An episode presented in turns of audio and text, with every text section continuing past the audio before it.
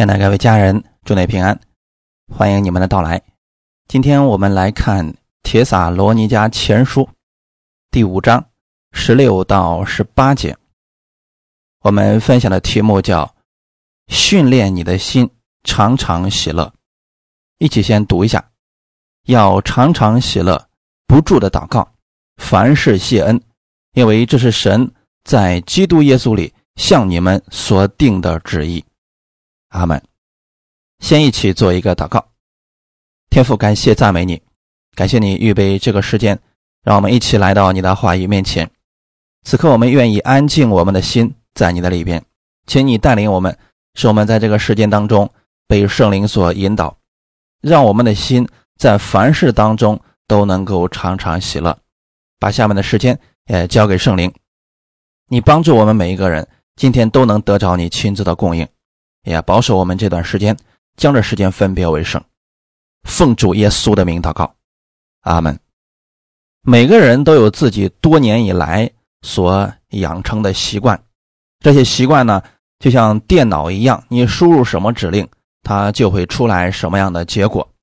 如果人习惯一遇到困难就开始焦虑、沮丧、烦躁，只看消极的一面，不看积极的一面。这些负面的结果就会影响人的心。我们许多习惯都是从小向父母和身边的人学来的。如果这个父母是凡是消极的，看到事情只看负面的一面，那他所培养出来的儿女就是消极的。如果你的家人很消极，你的朋友很消极，你就特别容易紧张、生气、灰心。很可能会发展出多疑、没有安全感、不自信等等负面的想法。我听到许多人说：“啊，我天生如此，我就容易忧愁，我脾气不太好，不容易亲近等。”你要知道，这些习惯是你所养出来的。好消息是什么呢？你可以改变，你可以重新去设定一下你的思维模式，你可以摆脱这些负面的心态，让喜乐。成为你的习惯，所以你可以训练你的心，常常喜乐，就像保罗所说的那样，要常常喜乐。那要常常喜乐，在另外一个版本中的意思是要让你的心保持喜乐，常常保持喜乐。意思是无论遇到什么事情，都可以保持喜乐的心。你是神所爱的儿女，你是神的爱子，每一天你都可以期待。好事发生，许多人是在环境发生改变之后才有喜乐。比如说祷告蒙应允了，啊，现在一直很发愁的事情终于得到解决了，啊，或者说身体得医治了，这个时候他们才有喜乐。多数人是问题解决之后才有喜乐，但我们是凭着信心生活的人，就算现在。还没有看到结果，我们依然可以凭着信心常常喜乐，因为我们相信神是信实的，他必然会为我们负责。那我们就带着这个盼望，每一天在任何环境当中都可以常常喜乐。当然，也有很多人遭逢巨变，外表我们却看不出来，他们总是面带微笑。泰然处之，乐观积极，充满喜乐。那其他人面对同样的问题，可能就是心情低落、灰心丧气、愁容满面了。我们来看一段经文，《约翰福音》的第六章五到十二节。耶稣举目看见许多人来，就对腓力说：“我们从哪里买饼叫这些人吃呢？”他说这话是要。试验腓力，他自己原知道要怎样行。腓力回答说：“就是二十两银子的饼，叫他们个人吃一点也是不够的。”有一个门徒，就是西门彼得的兄弟安德烈，对耶稣说：“在这里有一个孩童，带着五个大麦饼、两条鱼，只是分给这许多人，还算什么呢？”耶稣说：“你们叫众人坐下。”原来那地方的草多，众人就坐下。数目约有五千，耶稣拿起饼来祝谢了，就分给那坐着的人，分鱼也是这样，就随着他们所要的，他们吃饱了。耶稣对门徒说：“把剩下的零碎收拾起来，免得有糟蹋的。”这是我们很多人都读过的五饼二鱼的神迹。耶稣讲了一天的道，当时从门徒到百姓们都饿了。当然，有门徒就给耶稣提建议说：“哎，要不然就让这些百姓们回家，赶紧去找吃的吧。”耶稣说：“你们给他们吃吧。”耶稣对腓力说：“你想办法让他们吃。”这个腓力一看这个事情啊，就说啊。就是二十两银子的饼，叫他们个人吃一点儿也是不够的。门徒们既然想到的是去哪里买饼呢？那么现在就算有二十两银子的这个银子放在这个地方，你也买不到这么多的饼啊。所以这是一个非常实际的问题。那很多人在遇到问题的时候就说了：“完了，这个问题好像没办法解决了。”他们的心就充满了忧愁。那有一个人就说了啊，这有个孩童啊，他这带着五个大麦饼和两条鱼。虽然门徒们有些担心，但是一个小孩子他说：“我这有五个饼两条鱼。”那门徒们拿着这五五饼二鱼的时候啊，心里依然是忧愁的。就是这个又算得了什么呢？我们需要的不是。五个大麦饼，两条鱼，我们可能需要的是很多鱼，很多的饼。这做下来将近一万人呢。可能很多时候我们就是在遇到问题了，我们发现我们手里的力量非常的微小，我们开始忧愁，我们开始不断的看这个问题，结果很多人心情低落，愁容满面。那我们看。这个问题，耶稣也遇到了。耶稣叫众人坐下，一排一排的坐下。第十一节说，耶稣拿起饼来祝谢了，这是非常重要的一个部分。同样的五饼二鱼放在门徒手里边，他们说：“哎呀，这个算什么呀？这个解决不了问题啊。”可是耶稣拿起这饼来，望着天祝谢了。他望天。是代表他仰望天父的供应，他祝谢，是因为这五饼二鱼而感谢天父。在普通人看来，这个不算什么，解决不了问题；可是，在耶稣看来，这已经足够了，因为耶稣的目光总是仰望我们的天赋。因此，在我们遇到问题的时候啊。我们也要训练我们的心，仰望天父的供应，凡事感谢，你就能够常常喜乐了。耶稣相信的是，我们的天赋能够倍增这五饼二鱼，使这些百姓们都有吃的。于是他拿起这个饼，就向我们的天父发出了感谢。这是我们常常需要去意识到的部分。不是看这个饼为什么这么少，而是你要看到我们的天赋有能力供应这些人的需要。所以耶稣注谢完之后，就开始分着饼和鱼，是按着他们所要的。结果百姓们都吃饱了，把剩下的零碎收拾起来，竟然还有十二个篮子。这说明了我们天赋的供应。是丰富的。也许你现在因为某些事情你很忧虑，你很担心，但我想告诉你的是，别不要把所有的焦点都放在你的问题上。你要相信我们的神是有供应的神，要训练你的心去看事情的另一面。万事互相效力，叫爱神的人得益处。那么事情就一定它不是我们所看到的那一面负面的，我们要训练自己的思考方式。有些人在遇到事情的时候，就会去想这件事情当中，它积极的影响力到底是什么？如果我们看到这其中的积极的影响力，我们就会充满盼望和信心。那既然神都说过了。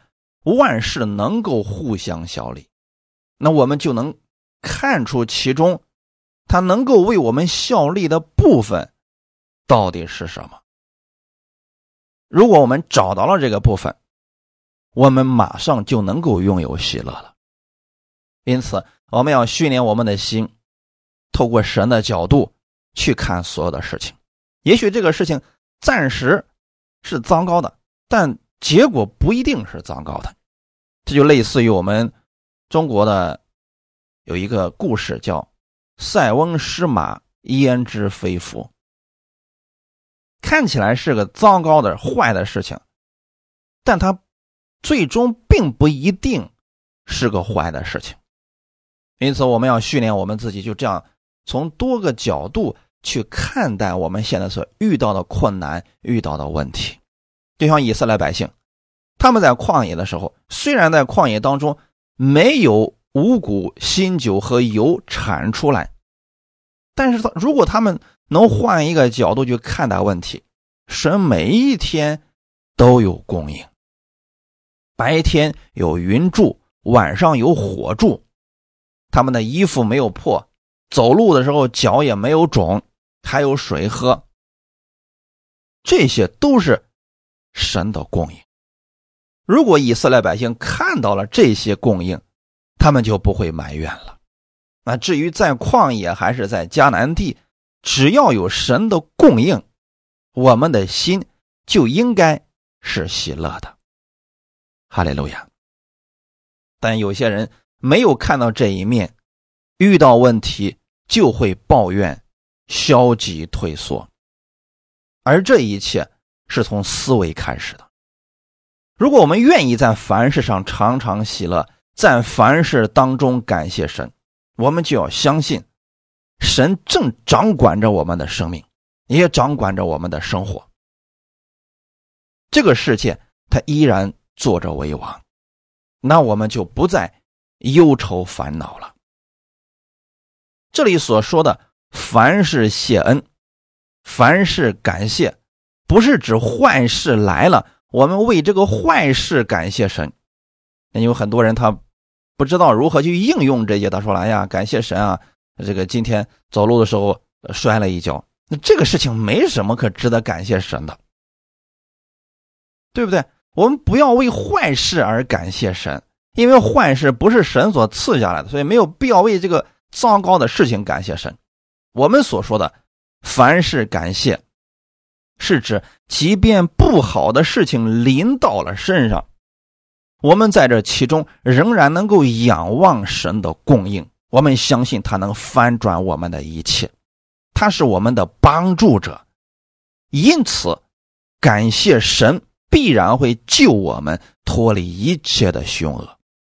这是我们凡是感谢的原因。就算现在在旷野当中，在患难当中，在疾病当中，我们还有一位神可以去依靠。我们为此而感谢神，我们相信神一定会救我们，因为他是拯救人的神。传道书第三章十一到十二节：神造万物。各按其实成为美好，又将永生安置在世人心里。然而，神从始至终的作为，人不能参透。我知道世人强莫如终身喜乐行善。传道书其实是所罗门把这个世界上的很多事情啊，他经历过了，他有很多的感叹在其中。同时，他也从神的角度。看出了这个世间的一切事情。他说：“神造万物，各按其时成为美好。那这其中就包括花草树木、四季更替，还有人的所遇到的所有问题。各按其实成为美好，它不是说一定是按照我们所期待的那个时间成为美好，它是按照神。”创造的时候的那个时候成为美好，春天的时候有什么树开花，夏天的时候啊什么成熟，秋天的时候呃什么样结果，冬天的时候什么样开花，它都有神的美意在其中。神是按照他的那个时间，让这些成为美好。那对于人来讲呢，人所需要的不仅仅是这些美好，神是将永生安置在世人的心里边，所以人对永生有一种本能的探索和追求的心。人们都愿意长寿、长生啊，喜乐的生活。然而，神从始至终的作为，人不能参透。如果让人去参透神的作为，这个实在是太难了。可是现在我们有一个方式可以去了解这位神，那就是通过他的话语。我们知道神是对我们好的，这一点你了解了，这就可以了。你知道神掌管着万物，掌管着所有的一切，他是开始，他是结束。无论人，你觉得你的能力多大？我们的神始终掌管着一切。有了这样的想法的时候，我们的心就能够平安，就能够喜乐了。那你既然知道神掌管一切，他又特别爱你，又愿意帮助你，我们就不必再忧愁忧虑了。遇到困难，这是很正常的呀。在这个世界上，神也从来没有说过我们不会遇到困难，我们会遇到困难。但是神会帮助我们，他会赐力量给我们。遇到问题了，我们可以向他去求智慧。我知道世人莫强如终身喜乐行善。神造我们不是让我们忧愁苦读，因此你信耶稣也不是为了更重的负担，让你自己更痛苦。信主是一件非常喜乐的事情。你认识神只会越来越喜乐。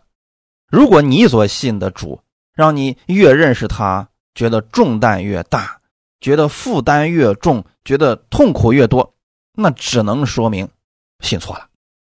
世人强魔如终身喜乐行善。你说很多人他拼命的挣钱，其实他还是为了能够喜乐，能够去行善，就是帮助别人。这种喜乐，第一是包括自己有所得着了。其次，他也能够通过帮助别人，拥有喜乐的心。这就是神的本意啊！神起初的时候赐福给亚伯拉罕，说：“我必赐福给你，让你的名为大，你也要叫别人得福。”因此，我们有了之后啊，我们可以更多的去帮助别人，哎，这种喜乐就产生了。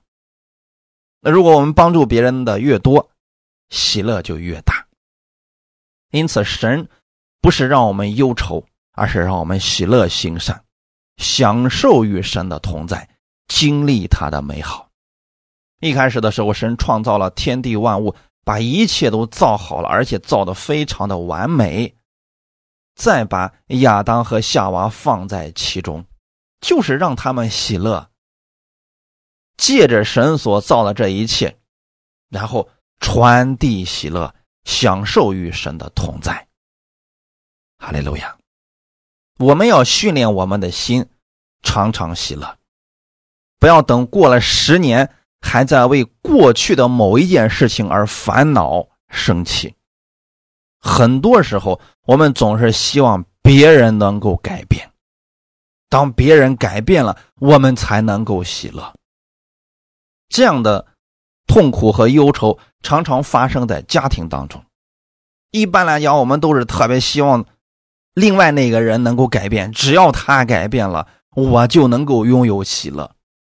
啊，只要我们周围那些同事们他们改变了，我们就能喜乐。因此，有不少的人就祷告说：“主啊，你改变他，你更新他。”但如果周围的人和环境无法因我们而改变的时候，我们不如。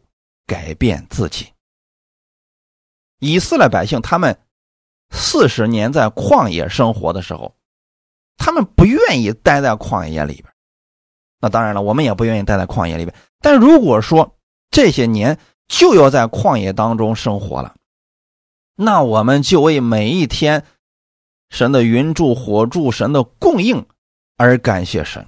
既然外在的环境无法改变，那我们就改变自己，让我们的心不受这些环境的影响，仰望从上头而来的供应，你就可以常常喜乐了。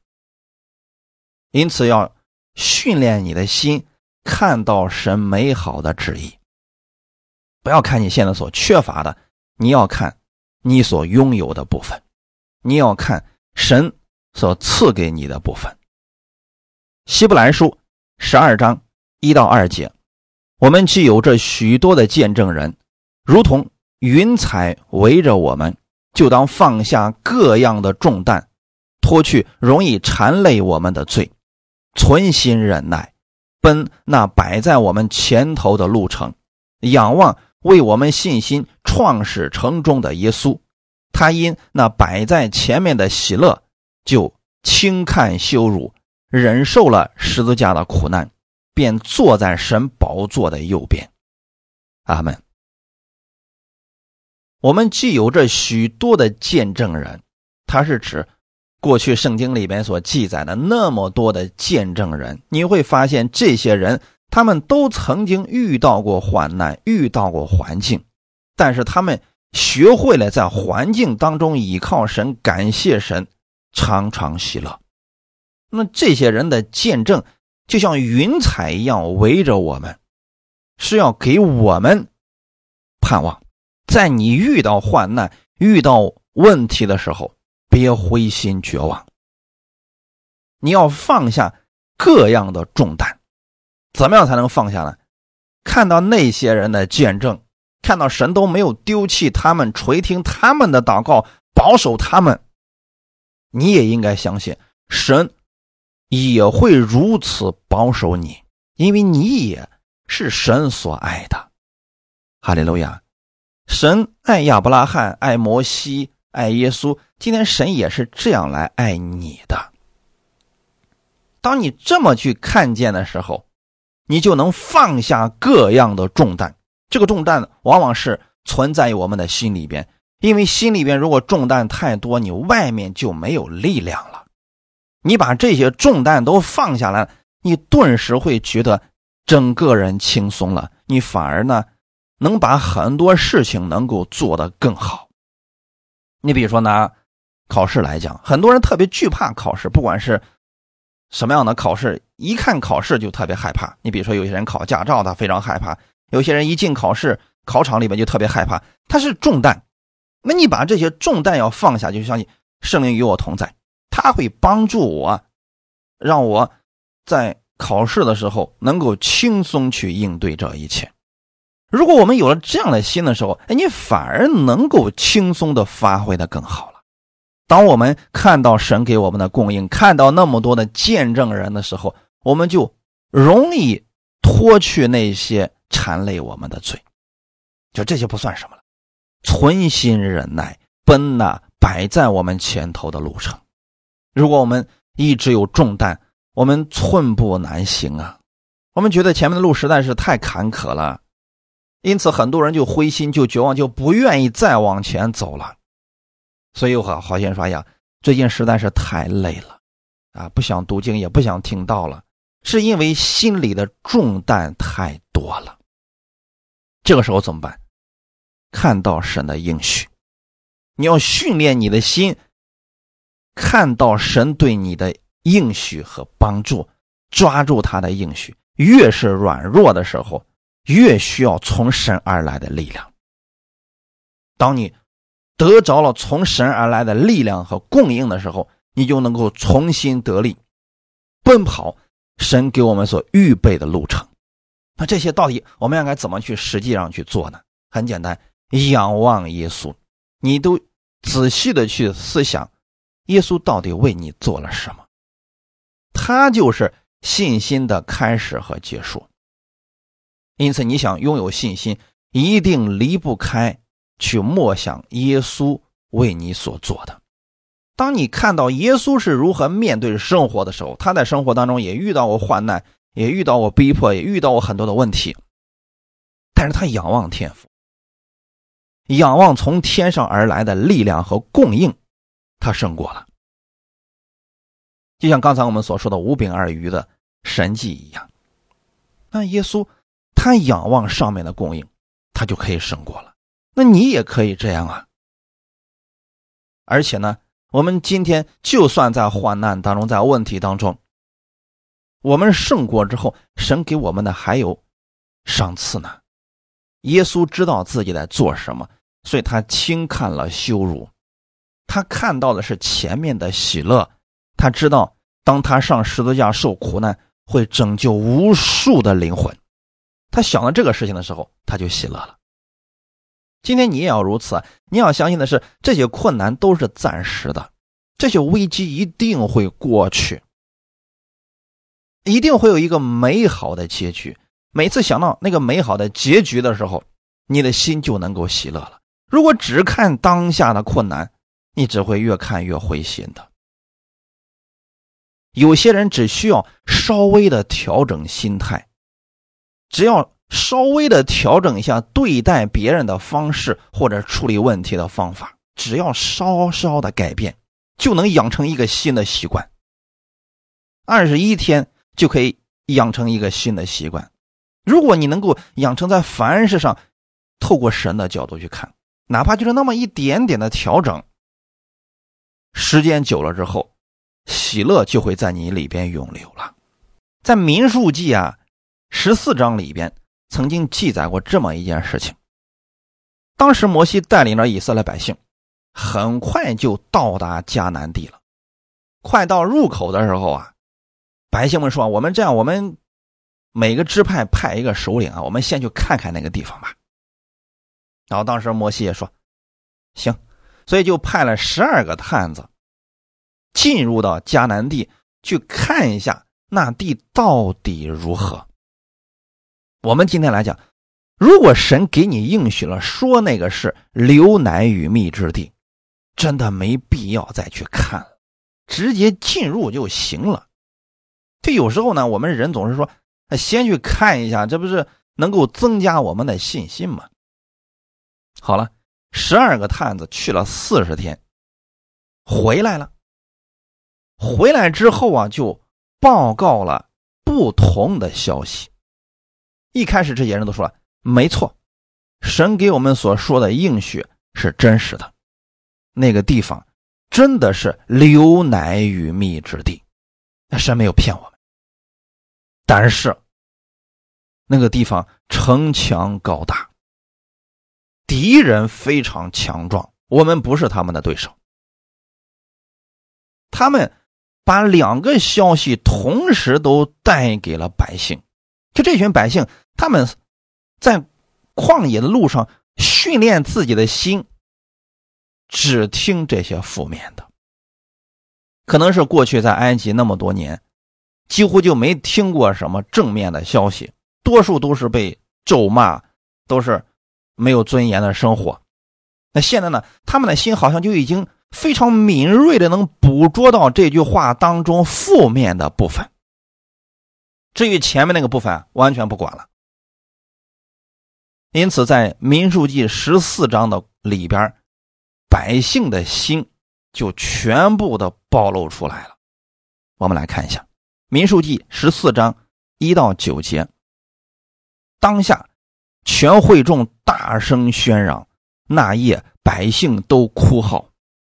以色列众人向摩西、亚伦发怨言，全会众对他们说：“巴不得我们早死在埃及地，或是死在这旷野。耶和华为什么把我们领到那地，使我们倒在刀下呢？我们的妻子和孩子必被掳掠，我们回埃及去不好吗？”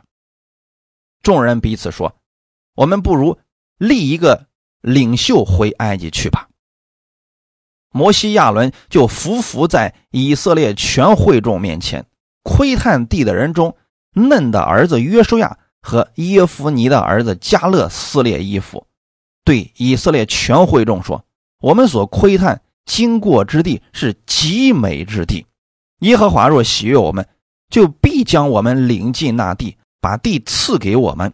那地原是流奶与蜜之地，但你们不可背叛耶和华。”也不要怕那地的居民，因为他们是我们的食物，并且荫蔽他们的已经离开他们，有耶和华与我们同在，不要怕他们。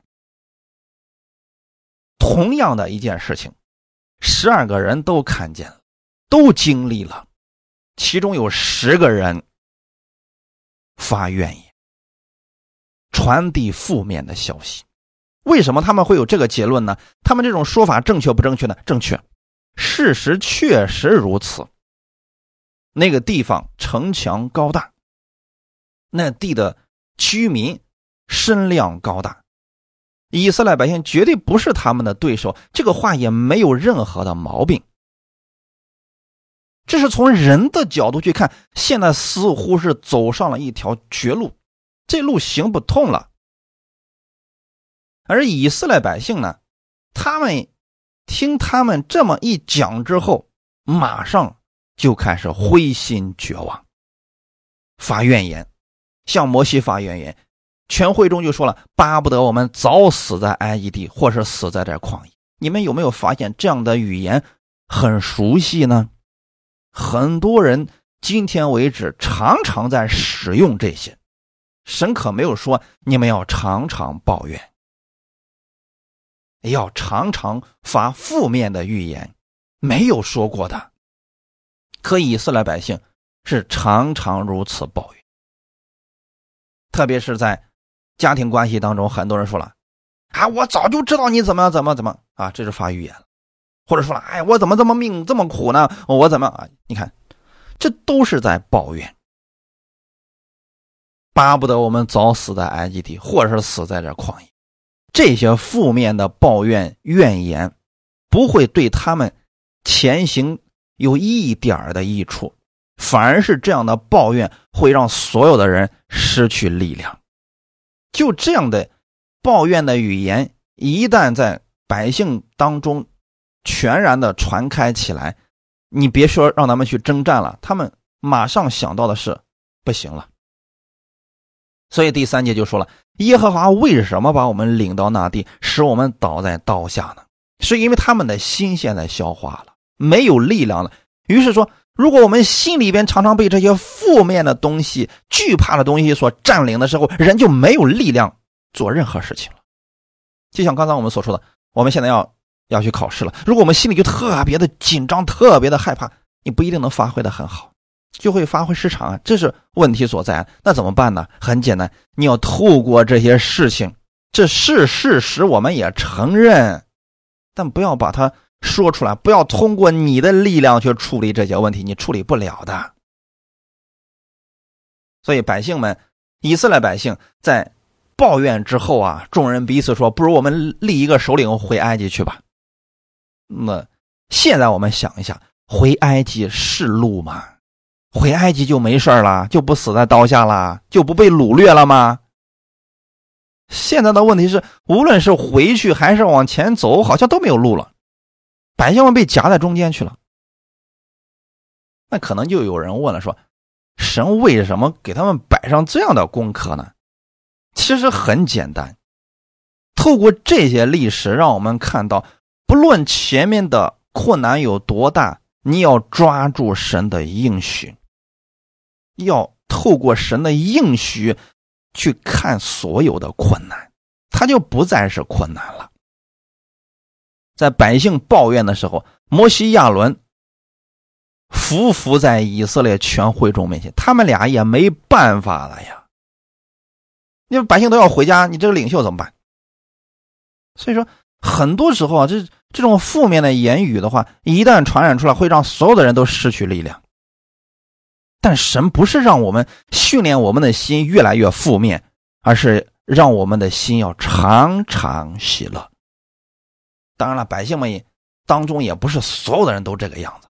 如果所有人都这样，可能搞不好真的就回埃及去了。第七节和第九节当中出现了两个人，这两个人也遇到了同样的困难、同样的问题，可是他们两个人看问题的角度却不一样。第七节，约书亚和加勒对全会众说：“我们所窥探经过之地是极美之地。”这是他再一次强调了神没有说谎，神的应许确实是好的。第八节，耶和华若喜悦我们，必将我们领进那地。那你知道今天神是喜悦你的，一定会带领你进入应许之地。神应许你是富足的，是喜乐的，是平安的，绝对不是贫穷的，是痛苦的，是抱怨的。这一点你一定要确信。神给以色列百姓一开始说的非常清楚：“我要带领你们进入那流奶与蜜之地。”从来没有说你们进不去，你们会死在路上，没有。所以，约书亚和加勒他们相信，神一定会带领他们进入那地，把那地赐给我们。为什么他们两个看问题不一样呢？原因很简单，他知道这不是我们的征战，那是我们神的征战。那群敌人固然是高大的，城墙固然是坚固的，但是我们的神一定有方法可以战胜这一切。那个地方。是流奶与蜜之地，是神要赐给我们。赐给我们的意思是，不是靠我们自己努力拼打而来，是神带我们进入。约书亚和加勒是告诉百姓们，不要背叛耶和华，就是不要去想跟神的应许所负面的事情。神带领我们出了埃及，你现在要回去，这不就是背叛神吗？也不要怕那地的居民，敌人高大，不要怕。为什么呢？透过神的角度去看，他们不过是我们的食物。那约书亚和加勒为什么会有这样的看见呢？透过神的能力、神的应许去看这群百姓，他们真的就像食物一样。因为约书亚和加勒相信神的能力。更大。如果我们现在只是看我们的困难，只是看这些困难，你会发现好像我们永远战胜不了他。一个困难结束了，又另外一个困难又来了。你要看到的是，神有能力解决所有的困难。阿门。既然神给我们这样的应许了，我们就抓住这个应许。所以约书亚和加勒相信，阴蔽他们的已经离开他们了，有耶和华与我们同在，不要怕他们。这就是他们心里的确据。那十个人所说的是事实，可是呢，约书亚和加勒所说的也是事实。你相信哪一个事实呢？你告诉我说是啊，现在我身体上有某种疾病，没错，这是事实。我们不要否定它，没错，是的，不能像一些人说了，哎呀，虽然你身体上有疾病，但是你可以假装他没有病，不能这样啊，这样是。呃，不准确的啊，也不能这样去信的啊，这就是自欺欺人了嘛。我们承认这个是事实啊，但是我们更承认另外一个事实，那就是神有能力解决它，神有能力战胜它。所以在这两个事实的，我们相信神给我们的应许，并且我们抓住神的应许。哈利路亚。那如果以色列百姓当时都像加勒和约书亚一样，说是啊，我们知道那个地方城墙高，城墙坚固，敌人高大，但我们的神比那地的人更高大，那比那个城墙呃更强大，所以那个城墙一定挡不住我们的神。你能有这样的信心就足够了。可是以色列百姓相信的是，我们怎么样？都不可能战胜他们。是，从人的角度来看，这个确实没有办法战胜。但你别忘了，你是神的百姓。哈利路亚。罗马书十二章一到二节。所以弟兄们，我以神的慈悲劝你们，将身体献上，当作活祭，是圣洁的，是神所喜悦的。你们如此侍奉。乃是理所当然的，不要效法这个世界，只要心意更新而变化，叫你们查验何为神的善良、纯全、可喜悦的旨意。保罗在这儿劝我们要将身体献葬，当作活祭，是圣洁的，是神所喜悦的。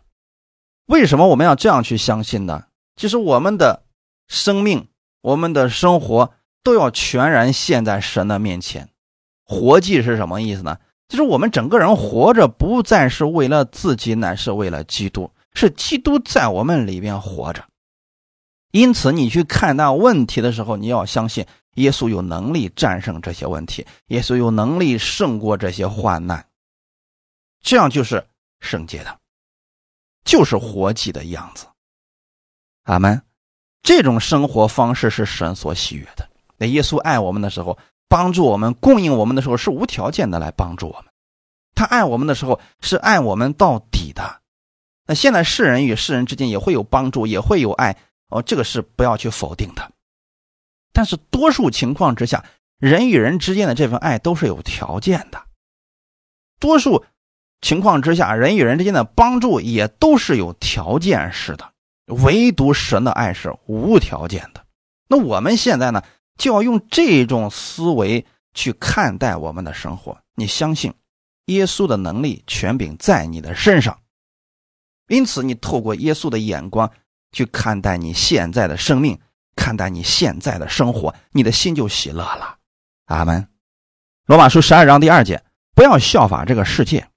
这里所说的这个世界，就是世人的观点、生活方式，也就是我们现在所说的三观。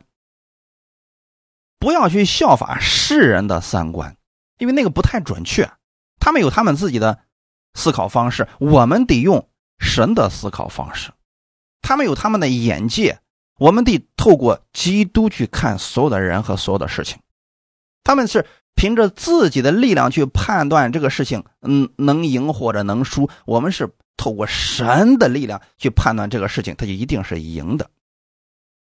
在神没有失败，阿门。那我们透过神的角度去看世界、去看世人的时候，就需要心意更新而变化，否则我们跟世人。同样的角度去看问题，我们依然会灰心去抱怨，那就没有什么区别了。因此，我们需要用神的话语更新我们的心思意念，每一天都要更新。这就是为什么每一天我们都需要去看一段神的话语，用这个话语来更新我们。那否则，我们本能的就会用过去的固有的思维去想问题，去想某个人，可能会把人想的，呃。非常的糟糕，把别人想的非常的坏啊，这是本能的一种想法，就像以色列百姓一样，他们这么多年年以来一直当奴隶，一直在替别人干活，所以他们心里边充满了负面抱怨的这个能量，因此，就算你告诉他好话，他也听不进去。那约书亚和加勒也说的很明确，对不对？可是这些百姓好像对这些正面的、积极的话语就能。本能的屏蔽掉，他们只能找出这个话语当中负面的部分。那我不知道，我们周围是不是也有这样的一些人？就是你，你给他说了很多的好话，其中有一句话语不合他的心意，那结果他就记住那一句了。好了，他就在家里边反复的去默想这一句，把你想的非常的糟糕，想的有多么的坏，需要去算计他。可能你说那个话的时候，只是表达一下你的这个。当时的那个心意也没有别的想法，可因为这个人的心里面是充满了负面的东西，所以他就整个把负面的东西就能扩大化。我们不要这样去生活，这样生活的人实在是太累了。你要训练你的心，常常喜乐。阿门。就算别人给你传递过来是负面的东西，你也要说感谢主，我为此事感谢神，因为我们的神。一定会解决这个问题，哈利路亚！不要去效法世人和世人的那些观点，要心意更新而变化。怎么更新呢？看一看神的良善是什么，看看神喜悦的旨意是什么，看看耶稣有多么的爱你。这个是你要常常去思想的。你越思想这样的事情，你的心就越来越喜了。许多人身体生病的去。因原因是什么呢？就是因为心情郁闷，身体这个生气愁烦。有一些报告里边就提到这个事情，说这个特别是呃女孩子或者女人，她比如说经常得这个乳腺方面的疾病，或者这个妇科方面的这个子宫方面的疾病啊，这种情况多数都是气出来的。那如果我们常常心情郁闷啊，遇到点事情我们就。把这个负面的事情想得非常的扩大，这不就产生了抑郁症、情绪失调了吗？太多的人因为环境很糟糕，看不到希望，他们就忧愁烦恼，最后竟然养成了一种悲观失落的习惯。即便好事来了，他就说：“哎呀，这事不一定长久啊。”只看到问题，只看到别人的错误，只看到自己的缺乏，那你会发现这些人脸上常常是带着愁容的。要想改变这些，其实也不难，转换一下焦点就可以了。俺们转换一下焦点就可以了。你的问题可能真的很小，但如果你一直盯着它看，它就会变得越来越大。这就相当于说，一片小树叶。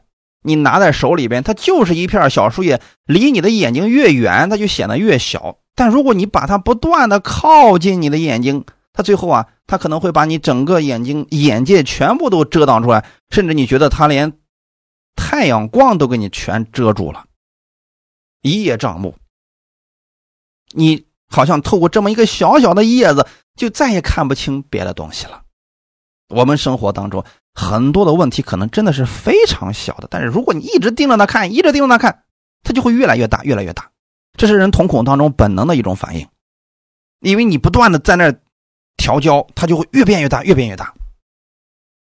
这种情况之下，就会偷走你的喜乐，偷走你的平安和信心。不要放大你的问题，你要抓住神的应许，放大神的能力。你无限的去放大神的能力，这个一点都不会有错的。阿门。就怕我们自己的贫穷限制了神的能力。我说的这种贫穷不一定是指财务上的贫穷，很有可能就是我们的眼界太小，想象力太小。你不断的去想神的能力，越来越大的去放大神的能力，神都能做到，这个不会夸张的。越多的去。放大神的能力，莫想神对你的爱，喜乐就充满了，你就可以走出疑惑，进入信心；走出沮丧，进入喜乐。当然了，喜乐不是整天的哈哈大笑，那个不太实际啊。我所说的喜乐，是你心里边平静安稳，即便有风浪，你也不再惧怕，因为你知道耶稣在船上睡着呢。这担心什么呢？咱们即便有困难，你也不担心，因为圣灵与你同在呢。担心什么呢？我们如果心里确实有担心，那我们向我们的天父祷告，哈利路亚，让他带领我们走出这些困惑，相信神必有预备和反转。我们举一个生活当中常见的例子：有些人一遇到塞车、堵车。他那心情马上就能崩溃，啊，马上就能烦躁起来。所以你会发现，有些人在那儿不停的按喇叭。哎呀，你听了那个人按喇叭那个那个频率，你就能想到他的心里面有多么的急躁。但同样都是遇到这样的一个问题，那如果是你的话，你可以这是是不是打开录音？你可以听听赞美诗歌，这个心情不会因为这些环境而影响的。哈利路亚。所以，我们不要让生活当中的这些小问题就夺走了我们的喜乐。你要训练你的心，常常喜乐。哈利路亚！同样都是遇到这样的问题，那如果是你的话，你可以面对微笑的，因为就算堵车的时候你咆哮，那也是没有用啊，那只会让你心里面更加的郁闷、烦躁不安。你不如在那个过程当中享受那一段旅程。当然了，我们的人生其实也就像这样的一段旅程一样，有时候也会堵车，就是堵到那个地方去了。我们想往前走，走不动；想往后退，退不了。似乎人生到了一个夹缝当中去了。很多人在生意场上，在工作上都遇到了类似的瓶颈，那怎么办呢？在这个过程当中。别着急去做事情，就算你现在下来去推你那个车，那也不管用啊。那怎么办呢？静下心来，仰望神的供应。此时此刻，你可以去默想神的话语，可以去听听赞美诗歌，神会给你有带领。不要让你的心因为这些环境而影响，因为你知道，他堵在这儿不可能堵一年，也不可能说呃堵他一个月。在这个小小的这个节奏当中，你不如调整一下频率，让你的心不受现在环境的影响，相信神有他的美意所在。这样的话，你就可以享受你人生当中的每一天。其实就在于训练你的心。看到这个事情马上让你烦躁了，我们转换一下思维，从另外一个角度去看这个事情，你可能就会看到神的喜乐。看到神美好的旨意，阿门。所以我们要选择训练自己的心，常常喜乐。你知道，神依然掌权。最后，我们看一段经文，《诗篇》十六篇五到八节，《诗篇》十六篇五到八节，耶和华是我的产业，是我杯中的份，我所得的。你为我持守，用绳量给我的地界，坐落在佳美之处。我的产业实在美好，我必称颂那指教我的耶和华。我的心肠在夜间也警戒我。我将耶和华常摆在我面前，因他在我右边，我便不致摇动。阿门。我也愿大家把这样的经文用在你的日常的生活当中。耶和华的意思就是与我立约的神。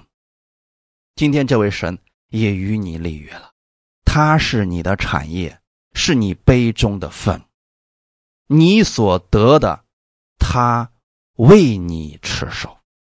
如果不是耶和华看守城池，看守的人就枉然惊醒。这句话你的意思是什么呢？